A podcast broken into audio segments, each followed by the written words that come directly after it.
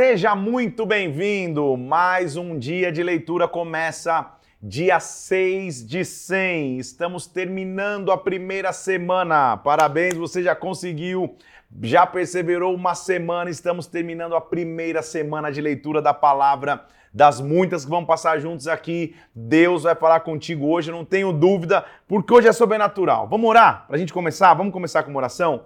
Pai, nós colocamos as nossas vidas em tuas mãos nesta, nesse dia, Senhor. Nós pedimos, Senhor, fale conosco, que a tua presença derrame sobre nós, que nesta hora o Senhor abra o nosso entendimento para que nós possamos escutar através da sua palavra princípios que são importantíssimos, nos ensina através da revelação das Escrituras aquilo que é profundo sobre nós. Venha, eu te peço, em nome do Senhor Jesus Cristo, em nome de Jesus.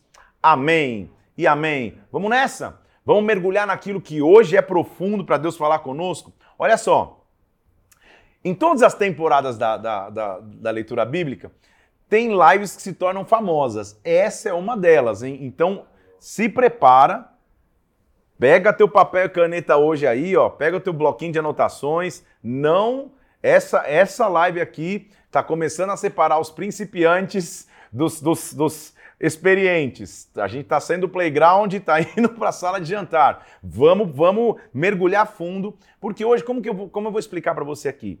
Todos os dias a gente lê 14 capítulos, mas hoje não dá para eu, eu, ler como eu estava fazendo capítulo a capítulo, te falando as histórias. Hoje eu vou te explicar o geral, vamos a fundo na, no, no que é o significado da principal construção da leitura de hoje e vai dar tudo certo. No final você vai entender. Nós terminamos a live de ontem mostrando como Moisés subiu ao monte e recebeu os dez mandamentos. Dez é o número bíblico de responsabilidade, equivale à responsabilidade. Mas ele não só recebeu dez mandamentos. O que a gente tem que entender? Imagina dois milhões de pessoas, pelo menos, saindo juntos para conviverem no deserto evidente que era necessário um sistema de leis, um sistema de regras, um sistema de comandos. Então nós vamos começar a ver que o próprio Deus deu a Moisés a descrição das leis. Então os dez mandamentos, eles só são um exemplo das leis que Moisés recebeu para que o povo pudesse ter normas de conduta moral, conduta social e conduta ritual, ou seja, as leis que a gente vai ver, o, o, a, as leis mosaicas, que, que vão começar a ser descritas em Êxodo e vão entrar mais a fundo nos próximos livros do Pentateuco, vão falar de respeito à moralidade, ao comportamento e também ao ritual, a forma de fazer rituais, tá? Então, aí estão as leis e é claro que agora a leitura vai se tornar mais robusta, não é uma leitura tão fluida como era Gênesis, porque Gênesis é uma leitura mais contando histórias de patriarcas, se torna uma grande novela da vida real. Você lê as histórias agora em Êxodo, o negócio começa a ficar mais um pouco encorpado. Quando ele sobe no monte, começa a receber as leis, a gente vai começar a entender que Deus é um Deus que tem detalhes para tudo, mas em tudo ele tem revelação. Então, primeiro, o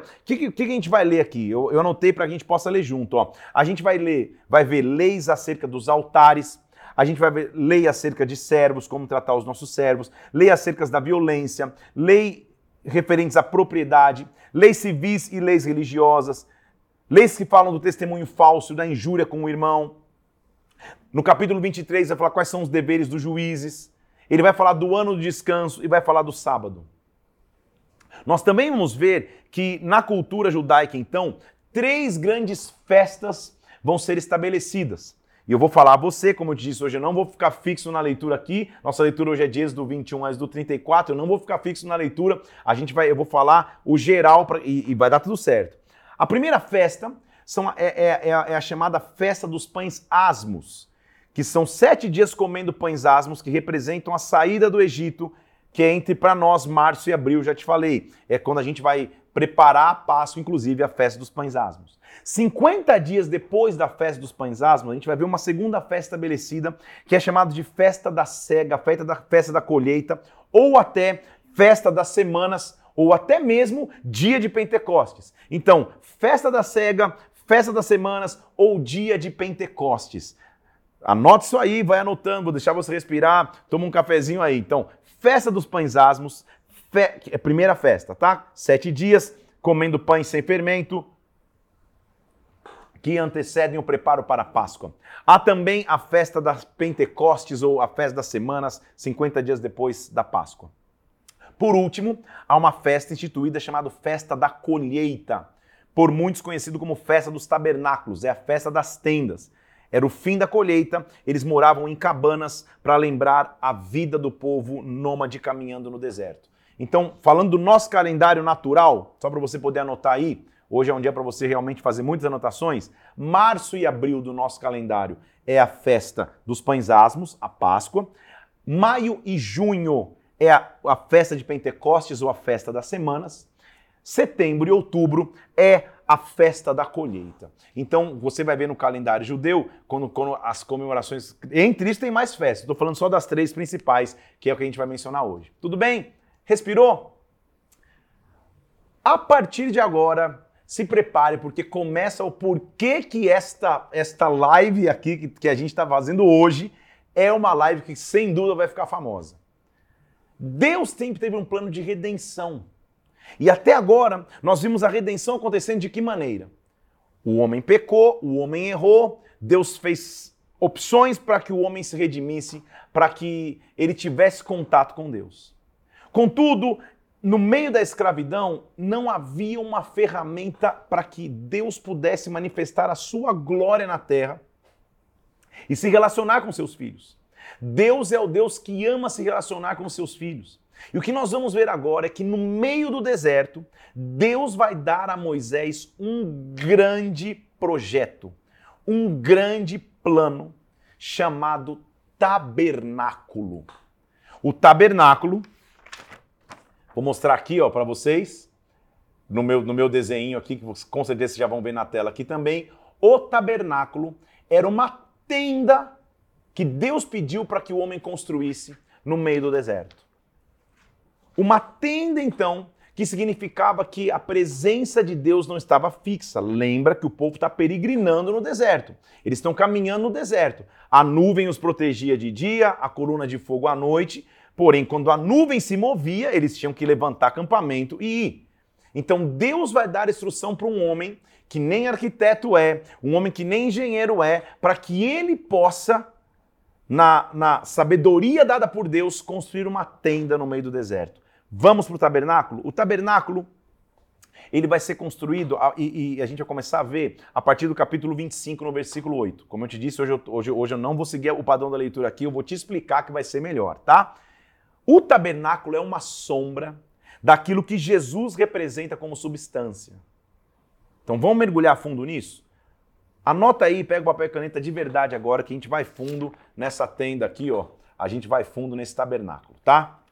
As primeiras coisas que eu quero falar, os materiais que o tabernáculo foram feitos.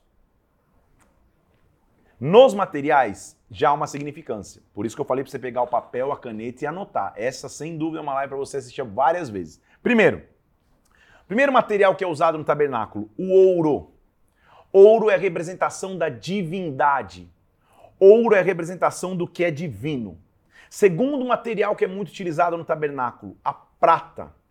Prata é a representação da redenção. Vai só anotando e ao longo da Bíblia eu vou te mostrando isso. Então, o ouro representa a divindade, a prata representa a redenção.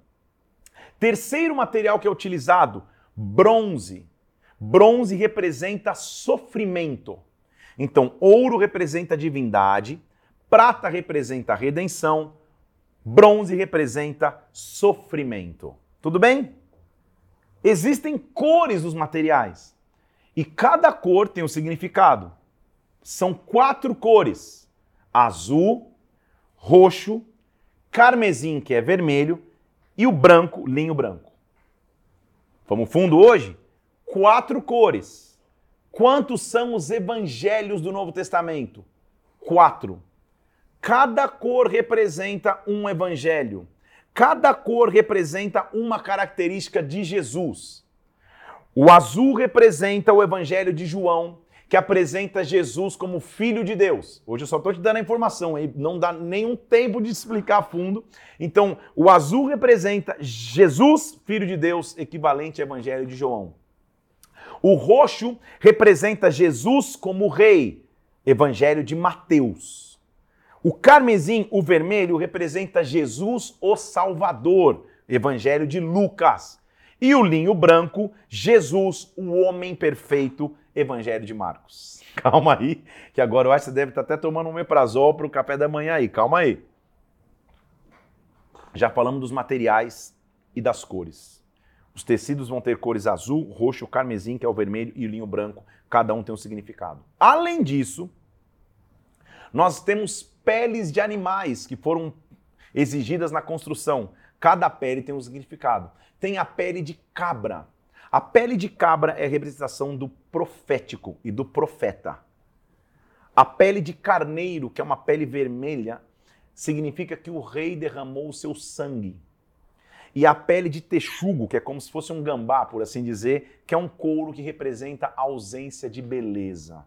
Tudo remete a Jesus Cristo, gente. Vocês estão comigo aqui? A pele de cabra é profeta, a pele de carneiro o sangue que foi derramado por um rei, e a pele do texugo, que é um gambá, é, faltou beleza, nele não havia formosura. Tudo isso são materiais do tabernáculo, tá? Outros materiais foram utilizados no tabernáculo.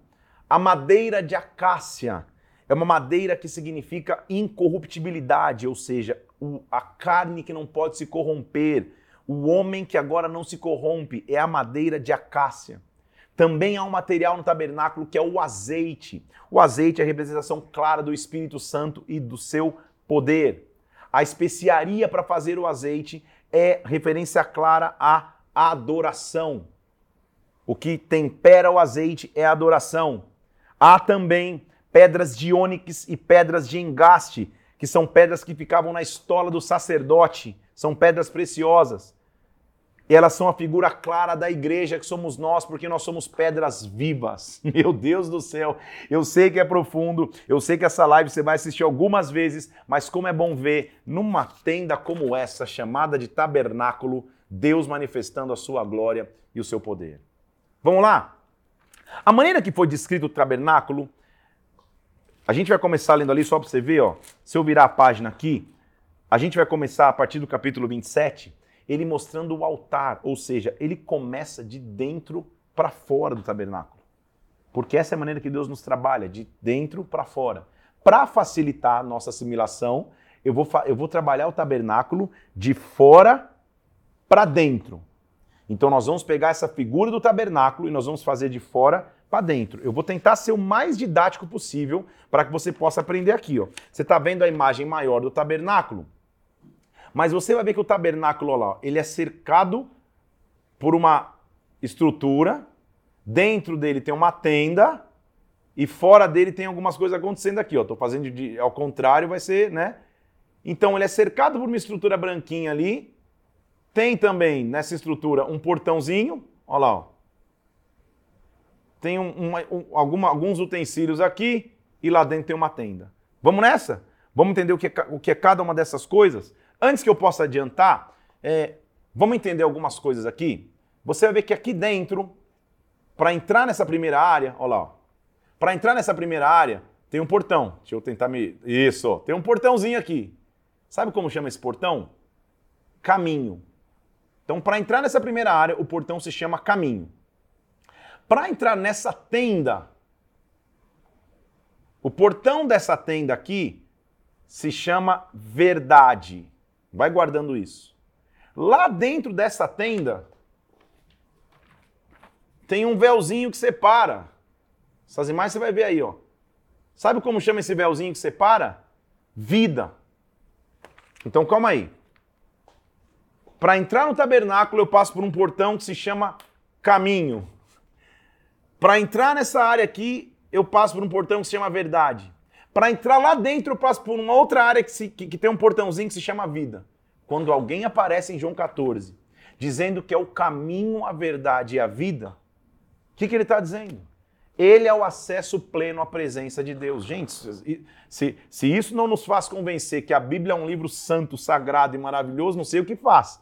Porque é, é, é, é um livro que, que a história é totalmente espalhada e que faz total sentido. Então, meu Deus do céu. Então vamos lá. A parte de fora, então, se chama átrio. Essa parte aqui, ó, que está dentro de, dessa estrutura. A parte de dentro, daqui a pouco nós vamos entender, tá? Vamos falar um pouco da parte de fora? Você vai, eu vou colocar bastante papel na minha frente, não tem problema, é porque eu quero que você se, se cerque muito mais com a estrutura do que com, do que com aquilo que, que, que eu vou te falar, tá? Então tá aqui, ó.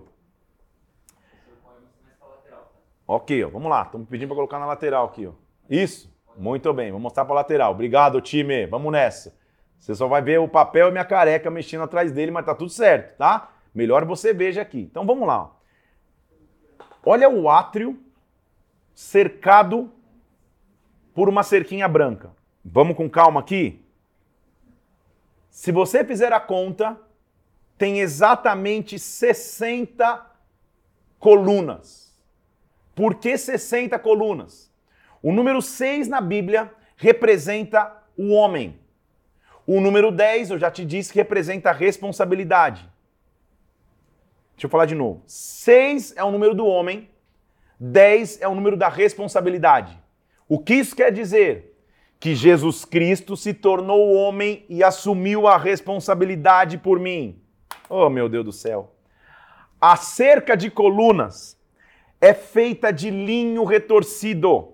O que, que é o linho retorcido? Significa que neste linho não há corrupção.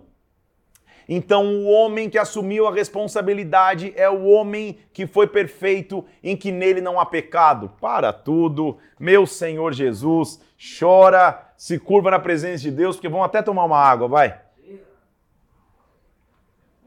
São 60 colunas. Eu nem entrei no, no ato, hein? Só estou na parte de fora. São 60 colunas. 6 vezes 10 o homem que assumiu a responsabilidade feita de linho branco, material incorruptível. Na entrada tem um portãozinho todo colorido. Você já viu o que significam as cores? São quatro cores, quatro evangelhos, tudo aqui remete a Jesus Cristo. Vamos lá mais um pouco?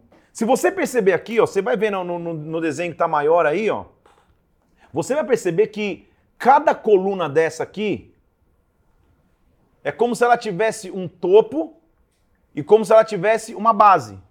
Não é isso? A coluna era feita de madeira acácia. Você já viu comigo que a coluna de madeira acácia, você já está vendo o desenho aí?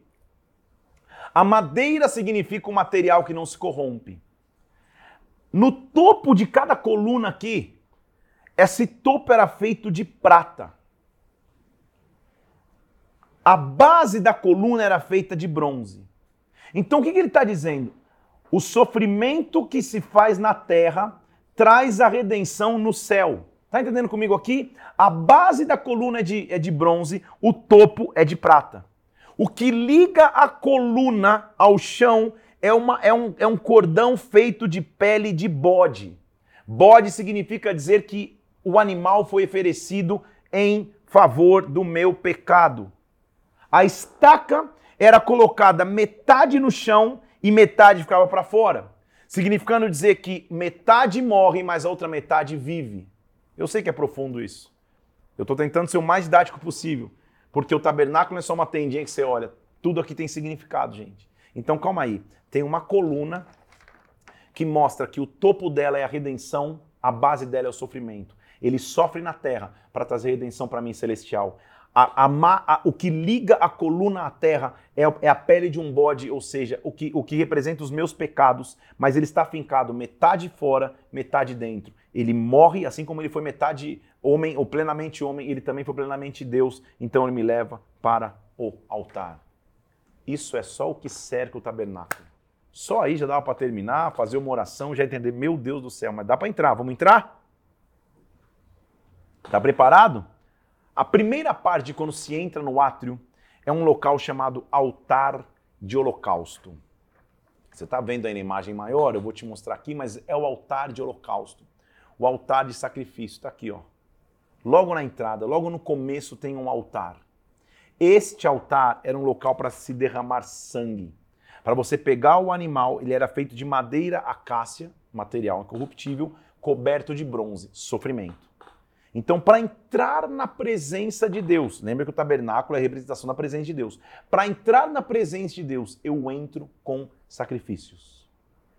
Por isso que ele diz: entra na minha presença com ação de graças.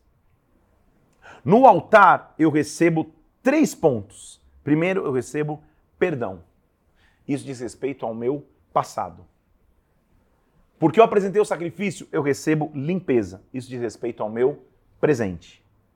E agora, como estou apresentando perdão, apresentando o meu presente, o meu sacrifício, minha limpeza, agora eu sou justificado, diz respeito ao meu futuro. Então, quando eu chego diante de Deus para apresentar um sacrifício no altar que representa sofrimento, Ele cuidou do meu passado, do meu presente, me garantiu o futuro. Ele me deu perdão, me limpou e me justificou. O sangue cuida das três etapas.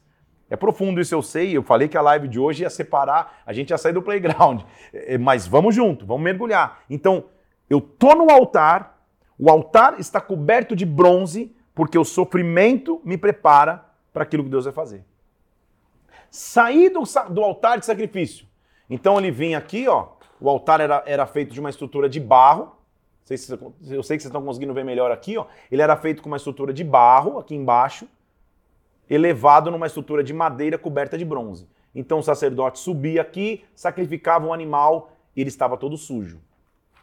No derramamento de sangue, ele estava todo sujo. Ele ia para uma próxima estação aqui, ó, na frente do altar, ficava o que nós chamamos de bacia de bronze ou pia de bronze. Bronze, você já aprendeu comigo, que significa sofrimento. Era uma pia, uma bacia cheia de água, onde agora o sacerdote se lavava do sacrifício que ele fez. Se você for ler mais profundo, e você vai ler aí, no capítulo 30, que faz parte da nossa leitura, esta pia foi feita dos espelhos das mulheres da comunidade. Então, o altar, ou, ou, a pia de bronze, é um local que o sacerdote se lavava e enxergava o seu próprio reflexo. Ele não se enxergava cheio de sangue, cheio de impurezas, ele já se enxergava puro. Porque é isso que acontece quando a gente, com o sacrifício que Jesus fez por nós. Gente, isso aqui é, é, é, é eu posso fazer essa live 200 vezes na minha vida, mas não tem como não se emocionar, não tem como não, não, tem como não ver o, o, o quão marcante é ver que Jesus Cristo fez um sacrifício por nós e isso está descrito lá no altar, lá no tabernáculo. Duas coisas eles lavavam ali. Eles lavavam as mãos na representação de que a obra agora seria limpa. Eles lavavam os seus pés, a caminhada agora seria limpa. Eles lavavam seu peitoral, dizendo agora o meu coração, o meu respirar estão limpos pelo próprio Deus. Passou pelo caminho, passou pelo homem que, me, que sofreu na terra, mas me deu redenção e levou os meus pecados, que é o, que é o, que é o cordão do bode ali. Agora eu sacrifiquei no altar, fui limpo por Deus no passado, presente e futuro ele me perdoou, me limpou e me justificou, passado, presente e futuro. Eu me lavei na pia, estou limpo. Agora estou preparado para entrar. Vamos nessa? Tá aí? Escreve nos comentários se você está vivo. Nós vamos entrar na estrutura principal do tabernáculo a tenda. Se você contar comigo com calma aí, e você pode ver qualquer imagem do tabernáculo no Google aí se você der, mas está vendo aí na tela também. Você vai ver que a entrada da tenda tem cinco colunas. Pode contar. Uma, duas, três, quatro, cinco colunas. Cinco, você já aprendeu comigo que é o símbolo da graça, do favor que eu não merecia. Lembra que foi cinco a porção de Benjamim? Lembra que eu te falei que foram cinco é, os ferimentos de Jesus na cruz? Mas cinco também é o número dos cinco ministérios descrito em Efésios. Então, quando eu entro na porta chamado verdade, eu passo pelos cinco ministérios, pela expressão física daquilo que Jesus Cristo representaria, a plenitude do ministério. Vamos entrar na porta da verdade? Quando você entra na porta da verdade, eu tenho uma outra imagem aqui, ó, e tudo isso aí vai aparecer para você. É tipo um esqueminha é, aberto do que acontece lá dentro.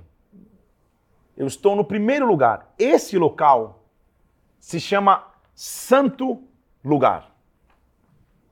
Ou em alguns lugares você pode ler como Santo dos Santos.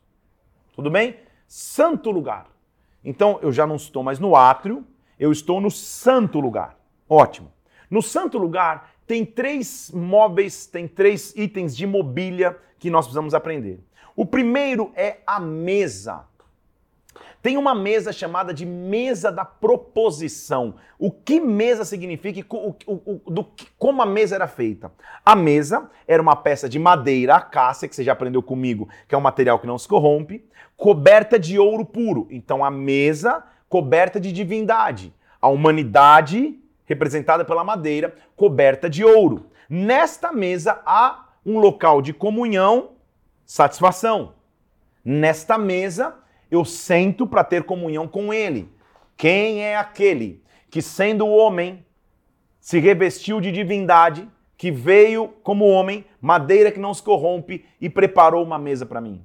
Quando o Salmo diz, no Salmo 23, nós vamos ver que ele prepara uma mesa para mim, é uma referência clara de comunhão, gente. Não tem como fugir, e nem quero fugir de Jesus Cristo dentro do tabernáculo. Então a mesa está ali, como essa aqui, ó.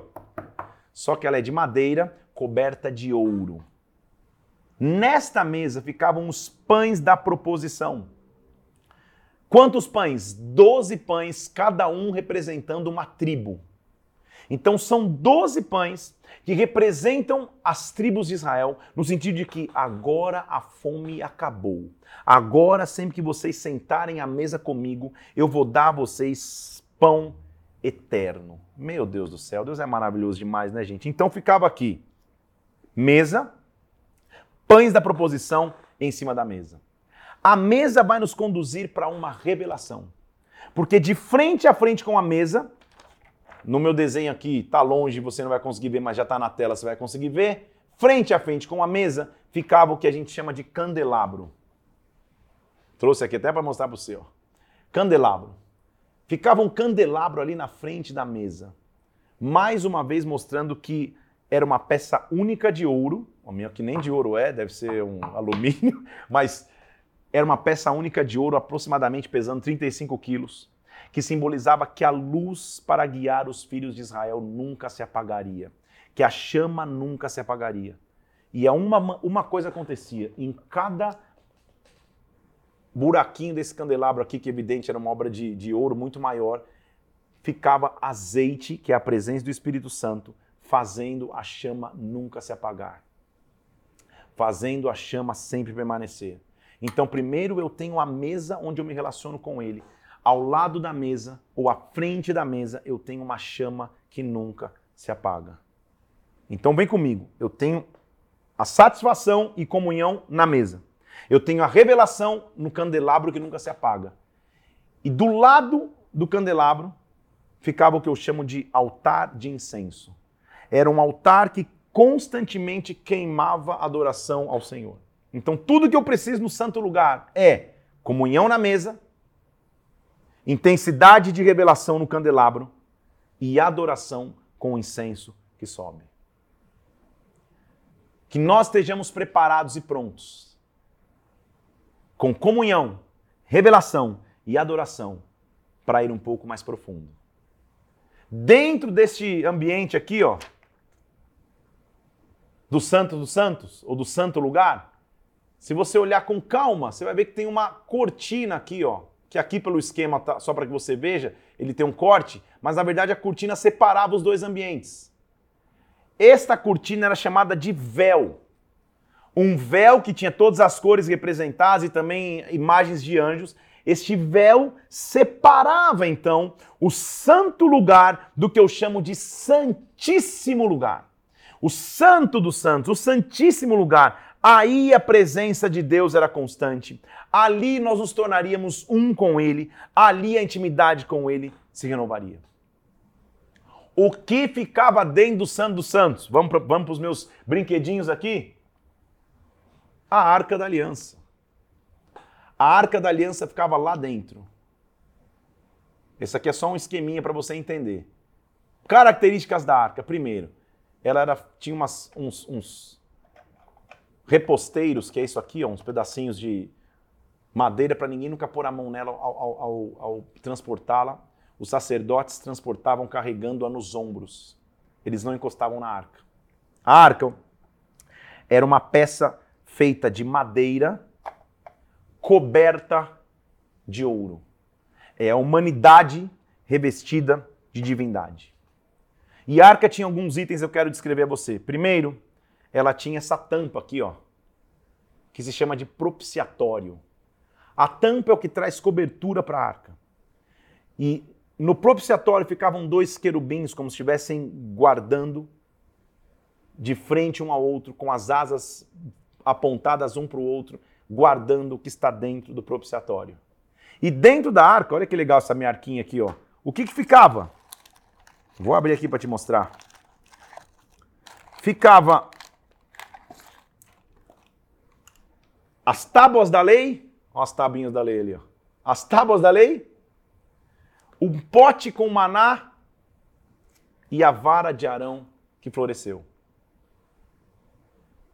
Mas que vara de Arão floresceu? Lembra que eu te falei da cronologia? A vara de Arão ainda nem floresceu nesse texto, mas já floresceu. Você vai entender lá na frente. Mas dentro da arca fica a lei, a provisão de alimento e a chamada profética. Quem é a arca? Jesus Cristo. Na minha infância tinha um filme dos caçadores da arca perdida. Não precisa achar onde a arca está hoje. Quem é a nossa arca? Jesus Cristo. Ele é, ele, ele, ele é a, a, a demonstração plena daquilo que Deus fez por nós. Então, nele estão a lei, nele está o alimento, nele está a chamada e a profecia. A arca estava ali posicionada. Aprendeu comigo um pouco? Respirou? Como é maravilhoso, gente, a gente entrar num tabernáculo. Vamos voltar aqui que desde a parte de fora, desde a parte de fora, desde as colunas que estão representadas, desde cada cor dessa cortina, mostra que Jesus Cristo morreu por nós. Como é bom entrarmos ali e sacrificarmos no altar de, de holocausto, no altar de sacrifício. Como é bom termos o local para nos lavarmos na pia de bronze. Mas ao entrarmos também no, no santo lugar, podemos sentar à mesa com Ele, podemos ver o candelabro de uma chama que não se apaga, podemos ver um altar de, de, de, de incenso que a adoração sobe constantemente. Como é bom saber que depois do véu há uma presença constante na arca que mostra a aliança que nós temos com o Senhor, onde dentro dela há a tábua da lei, há o pote com o maná, o alimento pleno e a vara de Arão que floresceu, a chamada profética para um sacerdote. Tá preparado aí? Vamos nessa? Vamos pensar na arca, então? Eu fiz um desenho, um desenho caseiro. Eu não sou desenhista, não sou projetista, mas eu quero que você entenda. Eu vou até me empolgar aqui, vou colocar mais perto para você ver, tá? Tá vendo esse desenho aqui, ó? Essa aqui é a arca. Tá bom? Vou deixar na tela assim mesmo, uma equipe de técnica vai deixar assim na tela aqui mesmo. Nós estamos em casa, muito bem. Esse aqui, gente, é o que cerca a arca. Tudo bem? Aqui em primeiro lugar da arca, tá? Aqui, ó. O altar de holocausto. A pia de bronze. Tá vendo? A mesa frente a frente com um candelabro que leva ao altar de incenso. E lá dentro a arca. Estão vendo aqui comigo? Ou eu estou deixando todo mundo doido? Vamos endoidar um pouquinho mais? Preste atenção nesse formato. O que, que é isso aqui, gente? Isso aqui não é uma cruz? Ou eu que estou ficando maluco? Isso aqui não é uma cruz, ó? Olha a disposição. Isso aqui é uma cruz. Meu Deus do céu. Não tem como não. não... deixa eu te. Deixa, vamos fundo agora aqui. Aos pés da cruz de Cristo, debaixo dos pés dele, está o altar do sofrimento, está o altar do sacrifício.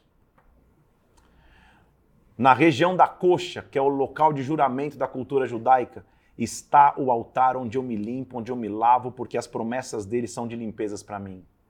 Nos seus braços, em um dos seus braços que foram cravados com as mãos, está o acesso à comunhão que eu tenho com ele. No outro braço está a chama que nunca se apaga. Oh, meu Deus do céu. No seu coração está a adoração e o meu coração bate igual o coração dele em adoração. E na sua mente, na cabeça que foi ferida com espinhos, está a arca da aliança, que é a aliança que eu tenho para com ele. Ah, meu Deus do céu. Como é bom saber que eu tenho um Deus que tem aliança para comigo. Como é bom saber que eu tenho um Deus que sofreu por mim. para que na promessa me desse-lhe justificação, autoridade limpeza do passado, do presente e do futuro, que me deu livre acesso à mesa, que me deu livre acesso à sua presença, que no, que no seu coração pulsa adoração, que o meu coração pulsa adoração por ele e que agora a minha mente tem total acesso ao Senhor. A cruz de Cristo é o tabernáculo. É como se ele tivesse deitado sobre o tabernáculo é como se ele tivesse deitado sobre ele. Ah, eu, não dá nem para pedir desculpa por me emocionar, porque não tem como. A Bíblia, a Bíblia é forte demais, gente. Ele pensou em nós, ele pensou em mim, ele pensou em você. Posso ir um pouco mais fundo? A Bíblia diz que as tribos de Israel se acampavam ao redor do tabernáculo. E cada tribo tinha um lugar específico para acampar. Agora você já está aprendendo aqui comigo. Se prepare, eu vou te mostrar o desenho do acampamento das tribos ao redor do tabernáculo. O que, que é isso? O que, que é isso, gente? Isso aqui é uma cruz. As tribos estão acampadas em forma de cruz. As tribos estão acampadas em forma de cruz. E lá dentro do tabernáculo você vai ver o formato do tabernáculo é uma cruz. Pai, eu quero te louvar e te agradecer porque só de falarmos da tua presença nós podemos sentir a tua presença, Pai. Como é bom amarmos a tua palavra, como é bom termos a tua palavra como instrução, como alimento, como direção. Senhor, desde a época que o Senhor começou a mostrar que o maior projeto de redenção que o Senhor teria para o homem, para a humanidade, seria estabelecer uma reconexão com a tua presença. O homem errou, a humanidade errou ao pecar, mas o Senhor criou um canal de acesso. O tabernáculo por si só não há nada de mágico, de místico nele, ele não é só uma tenda, ele é a tipificação clara de Jesus Cristo. Como é bom encontrarmos o teu filho Jesus Cristo, o sacrifício de Jesus Cristo numa tenda no deserto, meu Deus. Ah, o que seria deserto para nós, o que seria afastamento para nós, foi invadido pela tua glória, foi invadido pelo sacrifício. Ah, Senhor, nós queremos chegar diante de ti, apresentando o nosso sacrifício, apresentando a nossa purificação, nosso perdão, a nossa justificação, apresentando a ti nossa comunhão, meu Deus, apresentando a ti nossa adoração, apresentando a ti uma chama que não se apaga. Ah, Pai, mas apresentando a ti uma comunhão plena, uma comunhão maravilhosa. Ah, meu irmão, minha irmã. Sabe o que a Bíblia diz? Que o acesso ao santo lugar, ao santíssimo lugar, era muito restrito. Só uma vez ao ano, uma vez ao ano, o sumo sacerdote podia entrar no santíssimo lugar. Era um dia chamado na tradição judaica de Yom Kippur, o dia do perdão. Uma vez ao ano, o sacerdote entrava no Santíssimo Lugar. O sumo sacerdote, não é qualquer sacerdote, não, o principal. Nós vamos ler que ele entrava até com, com, com um cordãozinho amarrado na cintura, com sinetes, para o pessoal escutar que ele continuava vivo lá fazendo barulho. Se alguma coisa acontecesse na presença de Deus ele morresse, a galera só içava, só puxava o corpo. Porque se quem entrasse ali desavisado morria. Tamanha na presença de Deus depois daquele véu. Eu não vou me adiantar na história, mas vou falar de coisas que talvez você já conheça. A Bíblia diz que quando Jesus Cristo dá um brado na cruz, o véu se rasga de cima a baixo. Não há mais separação. Eu e você, não sei se você sente aí, ou se eu estou, né? Quando a gente começa a falar da presença de Deus, eu posso estar aqui num estúdio gravando com a minha equipe aqui, que eu tenho certeza que todo mundo tocado. Você pode estar aí na tua casa. A gente começa a falar da presença de Deus, a gente sente não há mais véu não há mais separação. Eu posso sentir a presença de Deus aonde eu estiver. Ah, meu Deus! Que esta presença seja nosso alimento, que essa presença seja a tua instrução, que essa presença seja, o teu, oh, seja a tua instrução. Oh, meu Deus, estou me segurando aqui para não falar em mistério, porque, porque é, uma, é uma live de Bíblia, né? Mas é maravilhoso, gente. A cruz de Cristo está presente no tabernáculo. Os seus pés, seu coração e a sua cabeça. Além disso, nós vamos ver que existiam vestes sacerdotais, nós vamos ver que ele vai dar especificações claras de como fazer o óleo da unção no capítulo 30. Nós vamos ver especificações de como fazer o incenso. Nós vamos ver especificações das cortinas, do véu, do reposteiro e das colunas. Nós vamos continuar depois do tabernáculo, nossa leitura hoje termina no capítulo 34. O capítulo 31 vai mostrar Arão e como ele foi escolhido para ser sacerdote. Arão e como ele foi escolhido para ser aquele que representaria o sacerdócio como Deus o chamou. E nós vamos ver como Deus é um Deus de redenção. Porque o povo que tinha ouro guardado no capítulo 32, quando Moisés está ali, pensa comigo, gente, é por isso que eu digo é fácil ser líder. Moisés está lá em cima no monte recebendo a obra do tabernáculo, o projeto maravilhoso do que seria o tabernáculo. E o povo lá embaixo se cansa da espera e faz um bezerro de ouro para adorar. É tão frustrante que quando isso acontece que Moisés chega, destrói tudo e Deus fala: "Cara, não vou mais. Moisés, vai, vai à frente. E eu quero te deixar a frase de hoje. Se o Senhor não for comigo, eu não vou. Que Moisés desce daquela presença. Gente, tendo toda essa revelação aqui, que eu acabei de te descrever. E no capítulo 33, Deus fala: Cara, eu não vou mais, eu vou mandar só o meu anjo. Moisés fala assim, versículo 12 do capítulo 33: Senhor, o Senhor está me falando que esse povo vai subir, porém, Senhor, deixa eu te pedir uma coisa. Se o Senhor não for comigo, versículo 15: Se a tua presença não vai comigo, não nos faça subir deste lugar. Minha frase para você é: se o Senhor não for comigo, eu não vou. Se o Senhor não for na minha casa, eu não vou. Se o Senhor não for no meu ministério, eu não vou.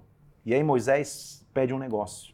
Versículo 18 do capítulo 33, ele diz: Eu te rogo, mostra-me a tua glória.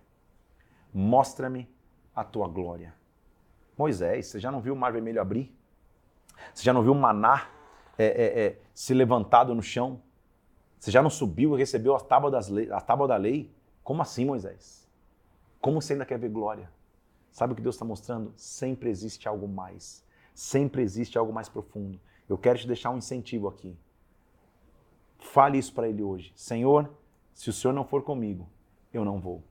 Que Ele seja o condutor de todos os teus projetos que ele seja o condutor da tua vida, que ele seja a esperança que você sempre tem. Nossa leitura de hoje termina no capítulo 34. Porque Moisés, quando ele desce do monte ali, ele está tão irado, gente, porque imagina, a gente estava nessa glória, quando ele desce, o povo está dançando do lado de um bezerro de ouro, voltando para a cultura do Egito, que ele quebra as tábuas da lei. O Senhor vai lá e escreve novamente, versículo 1 do capítulo 34, ele diz para Moisés: Moisés, separa duas pedras de novo, porque eu vou refazer a minha aliança contigo. Então ele prepara as pedras e Deus escreve mais uma vez e reafirma a sua aliança. Versículo 10 ele diz: Eu faço uma aliança contigo, que eu farei maravilhas como nunca se fez em toda a terra, porque eu vou fazer coisas grandes. Deus renova a sua aliança. A continuação do 34 são as festas que eu já te falei, e para mim termina com algo importante quando Moisés desceu do Monte Sinai. A Bíblia diz, versículo 29 do capítulo 34, o rosto de Moisés resplandecia e ele nem sabia, a pele do seu rosto brilhava. Que nós sejamos essa geração. Que eu e você sejamos essa geração. Algo de especial hoje aqui. Uma presença de Deus sobre nós aqui hoje. Que você seja essa geração. Que diz, Senhor, se o Senhor não for, eu não vou. Eu preciso da tua glória. Eu quero a tua glória. Que quando você sair do teu tempo secreto de oração, que quando você sair do teu tempo secreto de busca, as pessoas, as pessoas vejam no brilho dos teus olhos, no resplandecer da tua face, que você esteve na presença de Deus. Esse é o nosso combustível. Esse é o nosso alimento. Que esta mesma glória que eu estou sentindo aqui, que esta mesma glória que está nos invadindo aqui, que esta glória esteja sobre a tua vida, sobre a tua casa. A Bíblia diz, e eu vou terminar dizendo isso hoje, Lá em João, nós vamos chegar e nós vamos ver o que Jesus Cristo fez. E em João capítulo 1 diz assim que nós vimos a sua glória, a glória de um filho único do Pai. A Bíblia diz que ele veio e habitou entre nós. Sabe o que é habitar no original daquele texto? Ele veio e montou o seu tabernáculo entre nós. Todos os dias, na minha vida, na tua vida, na minha casa e na tua casa, o meu pedido é: Senhor, vem construir o teu tabernáculo. Vem estabelecer o teu tabernáculo. Vem mostrar que o Senhor sofreu para que eu tenha redenção, que eu apresente meu sacrifício, que eu me lave e esteja limpo diante de ti, que eu tenha comunhão, adoração e presença, que a tua arca, a tua lei, o teu alimento e a tua profecia nunca faltem sobre mim. Se o Senhor não estiver comigo, eu não vou. Essa é a frase de hoje. Vai estar no meu Instagram agora. Eu sei que essa live já me marcou, deve ter marcado você aí também. Faz o seguinte: corre rapidamente no Instagram, lá PR Felipe Parente, comenta na arte que vai estar ali, falando justamente isso. Se o Senhor não estiver comigo, eu não vou. Comenta o que o tabernáculo representa para você. Coisas que talvez você nunca tinha escutado falar sobre o tabernáculo. Para você era um X, era uma imagem de uma tenda. Hoje você sabe em profundidade, porque essa é a palavra de Deus. Quero te incentivar. Se inscreve nesse canal, curte esse vídeo, compartilhe esse vídeo, divulga essa live para muitas pessoas, até para quem não está fazendo é, é, esse propósito, para que você entenda o que é o tabernáculo. Se você é adorador, e todos nós somos, se você está envolvido em adoração, você tem que assistir essa live mil vezes, porque o tabernáculo está ligado à nossa adoração. Então participe. Amanhã não tem live, porque no esquema que nós fazemos aqui, nós fazemos Seis dias de leitura e o sétimo dia é o dia de descanso, o dia de folga da leitura, é o dia de você rever. Só que ele conta na leitura. Então amanhã, respira, a gente volta no oitavo dia. Hoje é o sexto, a gente volta no oitavo, porque o sétimo é o dia de descanso. Que Deus te abençoe, fique na paz de Cristo. Até então, o oitavo dia, fica na paz do Senhor. Ele estabeleceu o seu tabernáculo em nós. Deus te abençoe em nome de Jesus.